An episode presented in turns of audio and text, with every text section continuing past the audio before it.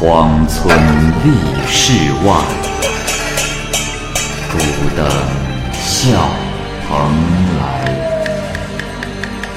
雁作人间雨，旷世岂了斋。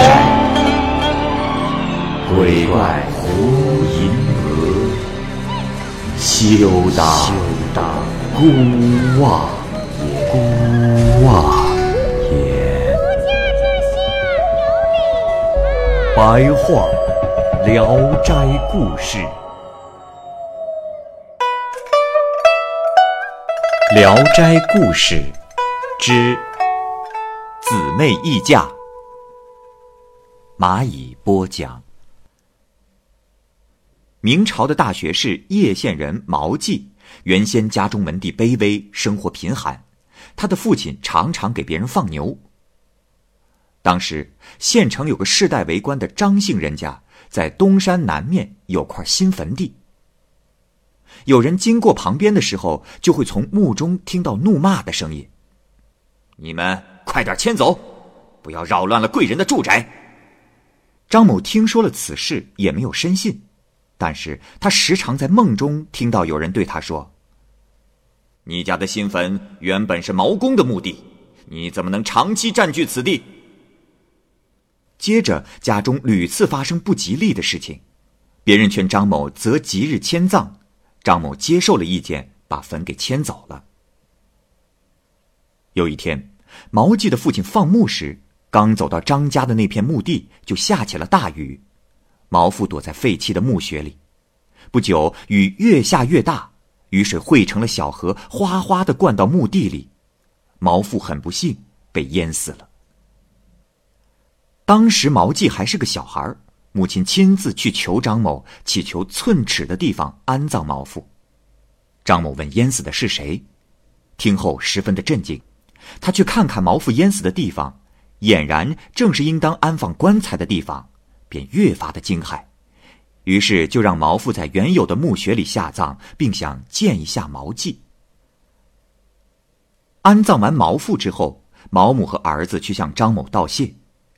张某一见毛继就非常的喜欢，于是让他在家里住了下来，读书识字，视如己出。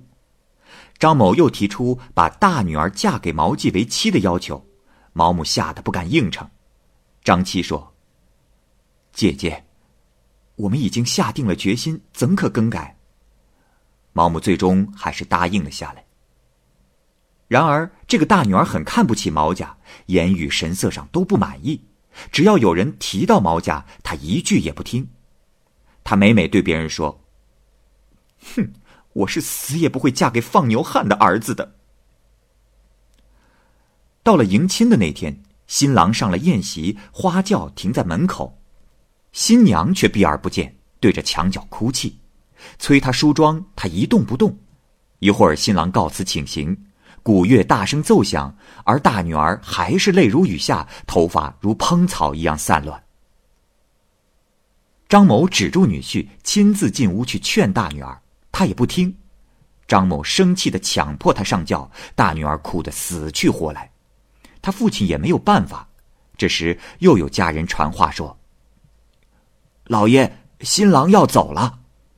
张某急忙出来说：“啊，快婿呀，新媳妇儿穿衣打扮还没完成，所以请你稍停等待啊。”说完，连忙去看，这样脚步不停的进进出出了好几次，拖延了一点时间，外面催得更近了，而新娘却一直不同意。张父束手无策，连死的心都有了。小女儿在一旁看见了，认为姐姐做的很不对，便苦苦的相劝。大女儿怒气冲天的说：“你这个小丫头，哪里轮到你多说话？你怎么不嫁给他去？”小女儿说：“哎呀，姐姐莫要生气。阿爸原先没把我许配给毛郎，如果把我许配给毛郎，还烦姐姐相劝吗？”父亲听到这话说的干脆爽快，便与母亲暗中的商议，想让妹妹带姐姐嫁过去。母亲随即对小女儿说：“哎呀，我的乖女儿，你的姐姐忤逆父母，我们想让你顶替你姐姐，你肯是不肯呐？”小女儿毫不踌躇的说：“母亲，这是哪里的话？父母让我出嫁，就是嫁给乞丐，我也不敢不去。何以见得嫁给毛郎就会终身饿死呢？”父母听了这话，非常的高兴，马上为她换上了嫁衣，急匆匆的送小女儿登车上了路。婚后，二人非常和睦融洽。但是小女儿从小头发稀少，患有秃疮，毛季稍感不适。时间长了，他逐渐得知待子出嫁的说法，于是认她是个知己，对她心怀感激。不久，毛季中了秀才，去参加秋天的乡试，要自王舍人店经过，店主前一天夜里梦见一位神人对他说。明天会有一位毛介元前来救你脱离苦难。因此早晨起床后就专门观察东方来的客人，等见到毛季，甚为的喜悦，准备了上好的酒菜，却不收钱，只是把自己梦中遇事的事情郑重的拜托了毛季帮忙。毛季也很自负，又念及夫人的秃疮，担心富贵以后会招致显贵的讥笑。想以后再纳一世。后来正榜揭晓，他竟然名落孙山。他唉声叹气，步履蹒跚，恼怒怅恨，沮丧失望，于是心中惭愧，无颜拜访店主人，也不再敢取到王舍人店，只好改道回家。三年后，毛季再去复试，店主人依旧热情款待。毛季说。啊兄台实在是对不住你，我先前的话没有应验，受你的照顾，哎，实在是惭愧啊。店主人说：“哎，兄台莫要这样说。问题是你暗中想另娶妻子，所以才被阴司除了名，怎么能认为那是妖妄之梦不能实现呢？和梦啊一点关系都没有。”毛季惊愕的问：“此话怎讲？”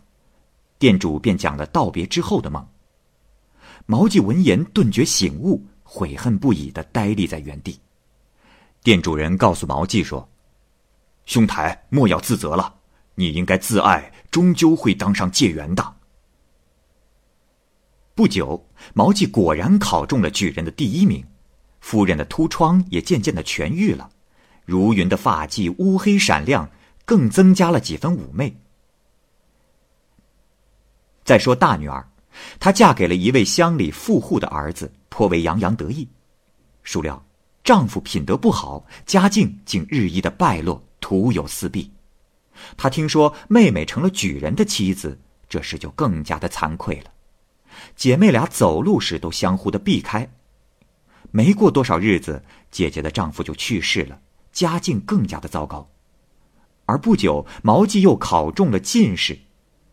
大女儿听说后，刻骨铭心的痛恨自己，于是愤然舍身出家，当了尼姑。